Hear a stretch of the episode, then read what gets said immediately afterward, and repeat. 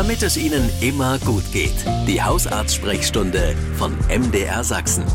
In der App der ARD Audiothek und überall da, wo es Podcasts gibt.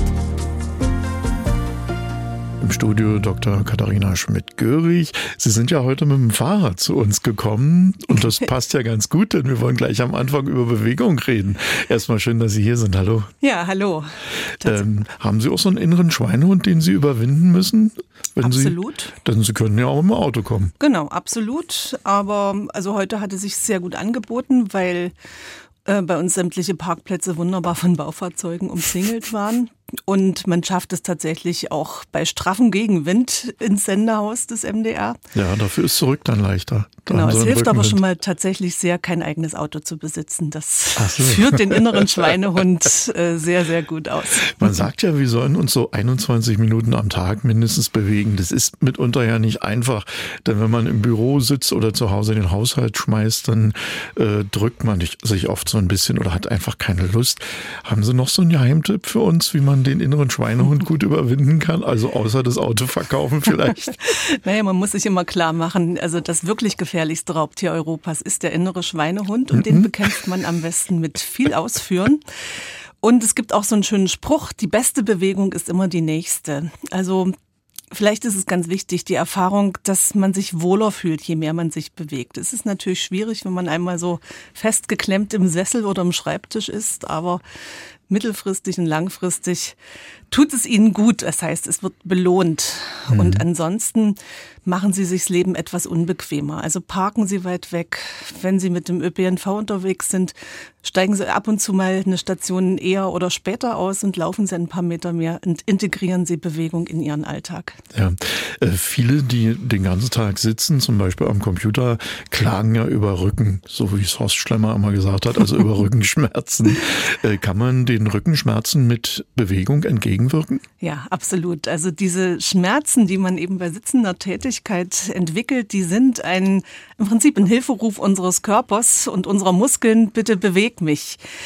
Äh, wir sitzen im Prinzip immer in einer gewissen Zwangshaltung und ganz viele Menschen, ganz viele Computerarbeitsplätze sind auch noch besonders unergonomisch ah. und also ganz besonders die Laptop-Arbeitsplätze, die äh, jetzt eben in Zeiten des Homeoffice so im Zuge der Corona-Pandemie modern geworden sind.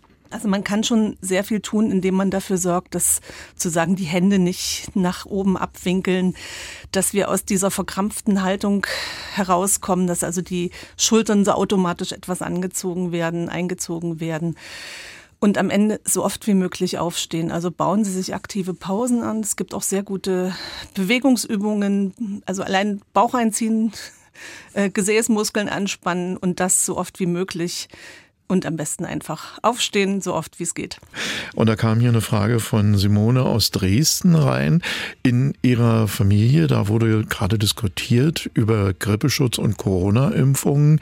Sie fragt, äh, es geht ja jetzt Richtung Herbst, so langsam aber sicher, welche Impfungen sollten da anstehen? Und stimmt es, dass nur Menschen ab 70 auf ihren Impfschutz in diesen beiden Richtungen achten sollen? Und ob es eine Kombi-Impfung zwischen Grippe und Corona mittlerweile gibt. Spannend. Ich fange mal bei der letzten Frage an. Also eine Kombi-Impfung gibt es leider noch nicht. Wir erwarten, also angekündigt ist es von der Industrie, ähm, eine Corona-Impfung mit, ange also mit auf das Omikron, auf die aktuelle Variante angepassten Impfstoff, der nach bisherigen Aussagen sogar als Einzelimpfstoff verfügbar sein sollte. Das würde es für uns Hausärzte sehr viel einfacher machen, das Impfen zu planen. Ähm, eine direkte Kombi-Impfung Influenza und äh, Corona gibt es noch nicht. Man kann es aber, also nach den Erfahrungen der letzten Jahre, wirklich sehr gut parallel impfen. Also das haben wir doch umfangreich gemacht. Das geht sehr unkompliziert. Die Corona-Impfung wird jetzt aber tatsächlich weiterhin nur so empfohlen, wie es so die sächsische Impfkommission empfiehlt. Das heißt, äh, entweder gefährdete, also immunsupprimierte Patienten, ältere Patienten etwa ab 60. Das hängt noch davon ab, welche Vorerkrankungen man hat.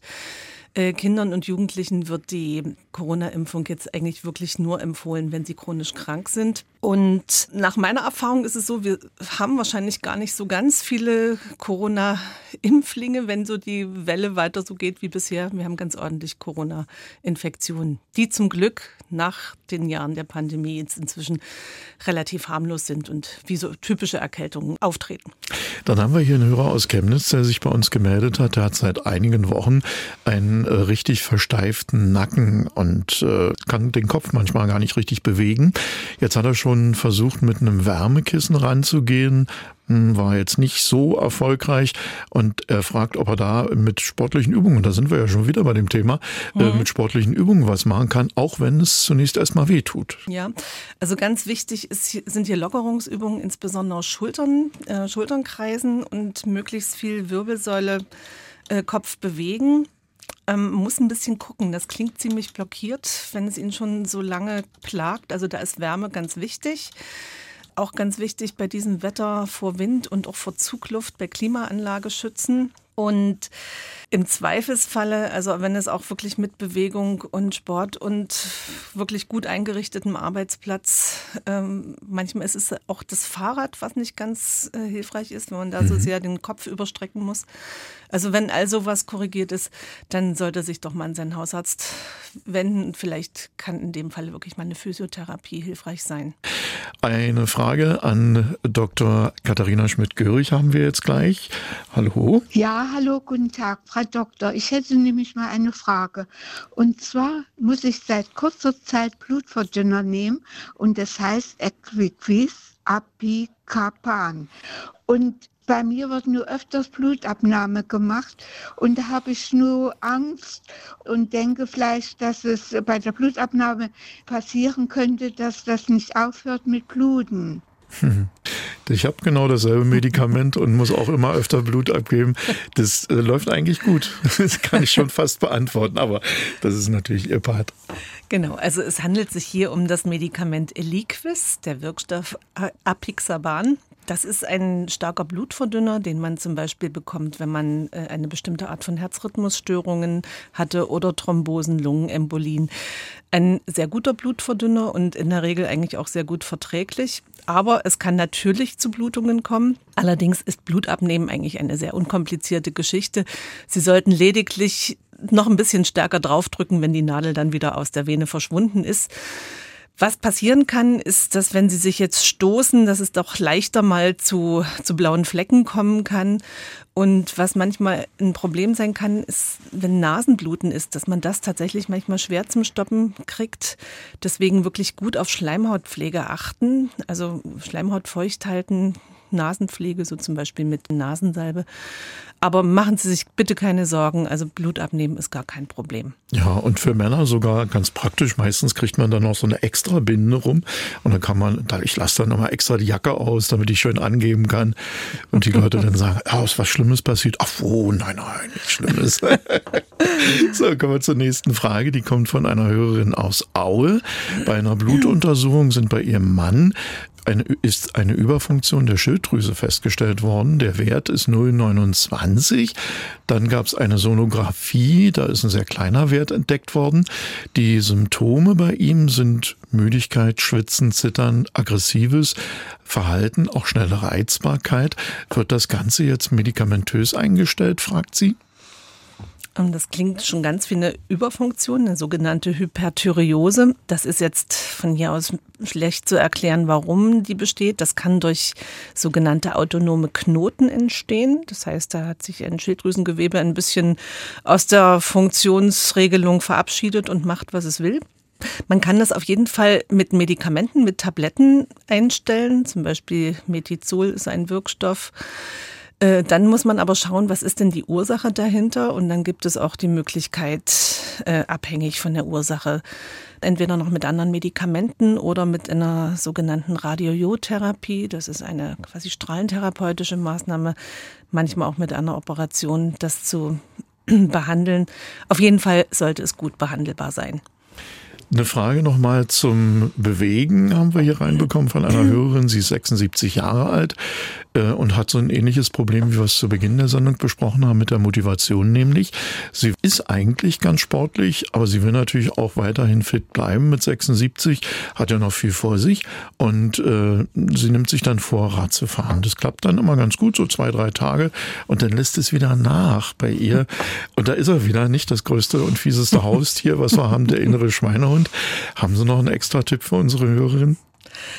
Naja, gerade wenn sie eigentlich ganz gerne Rad fährt, ähm, dann empfehle ich doch sehr ein schönes Ziel zu suchen, wo man ah, sich dann auch mit was Idee. ein bisschen belohnen kann. Ja, also sie dürfen ja auch vielleicht auch mal ein bisschen naschen, wenn sie sich viel bewegt haben. Das heißt, Menschen funktionieren immer sehr gut, wenn man sie lobt und wenn man sie belohnt. Und deswegen dürfen sie sich einfach auch schon mal, um sich selber zu motivieren, also auch mal auf die Schulter klopfen und sagen, Mann, oh Mann, jetzt fahre ich aber los und dann habe ich das toll gemacht. Ich habe auch natürlich bei mir sofort die Idee, ja. da könnte könnte man doch zur Eisdiele fahren. ja, dann sollte man dann gucken, dass man auch die richtige Sorte trifft und eben auch dann nur eins, damit nicht der ganze Effekt wieder verpufft. Ja, Aber was sehr, sehr hilfreich ist und deswegen sind auch Reha-Sport und Gymnastikgruppen, Volkshochschule, also versuchen Sie jemanden mitzufinden, der mit Ihnen unterwegs ist, denn gegenseitig motivieren funktioniert noch viel besser. Ja, das stimmt. Und man hat was, worüber man gemeinsam nachher reden kann. Bei mir im Studio ist Dr. Katharina Schmidt-Görig und eine ganz spannende Frage, wie ich finde, ist hier gerade reingekommen. Da wir heute immer wieder auch das Thema Bewegung hatten, wie gut das auch für uns ist, hat sich ein Hörer gemeldet, der sich eben nicht so gut bewegen kann, weil er im Rollstuhl sitzt. Und äh, er leidet an Übergewicht, weil ihm Bewegung fehlt. Das ist aber eben gar nicht so einfach. Er versucht schon, das, was im Rollstuhl geht, zu machen. Er spielt zum Beispiel Handball im Rollstuhl. Das finde ich ja großartig. Jetzt ist ihm empfohlen worden, EMS-Training zu machen. Ich habe hier in der Königsbrücker Straße sowas gesehen, da gibt's das nämlich auch. Kann man durchs Fenster reinschauen, da haben die so Westen an mit Drähten dran und mhm. stehen einfach nur da. Äh, Wäre das vielleicht eine Möglichkeit für ihn, da mit Strom ranzugehen?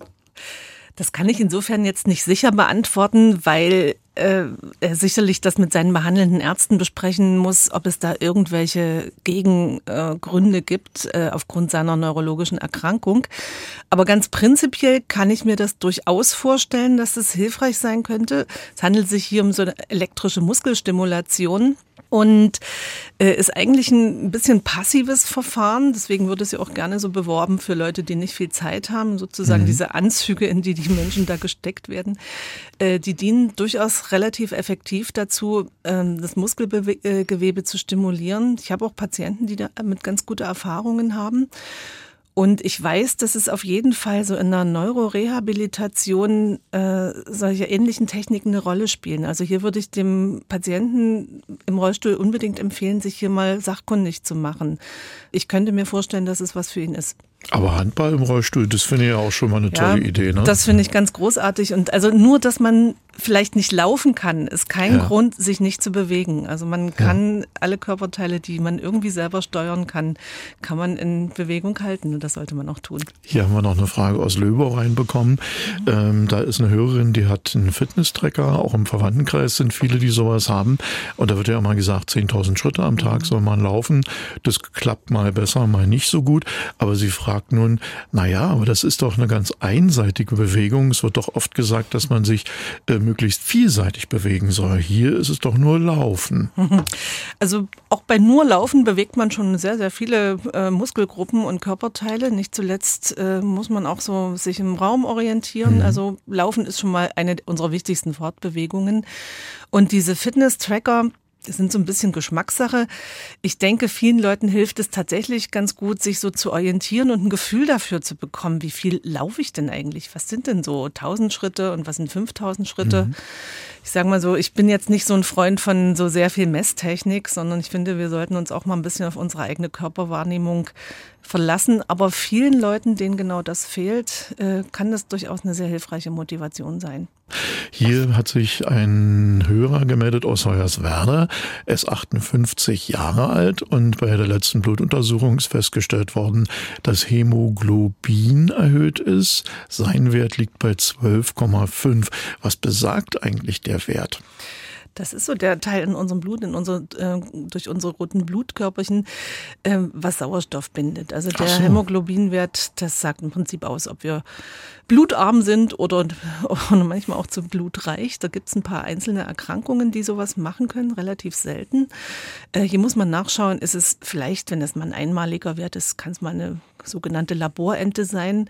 Ansonsten sollte das nochmal überprüft werden. Da gibt es so Erkrankungen, die tatsächlich das Blut äh, überschießend bilden, also Blutkörperchen und auch zu viel Hämoglobin haben.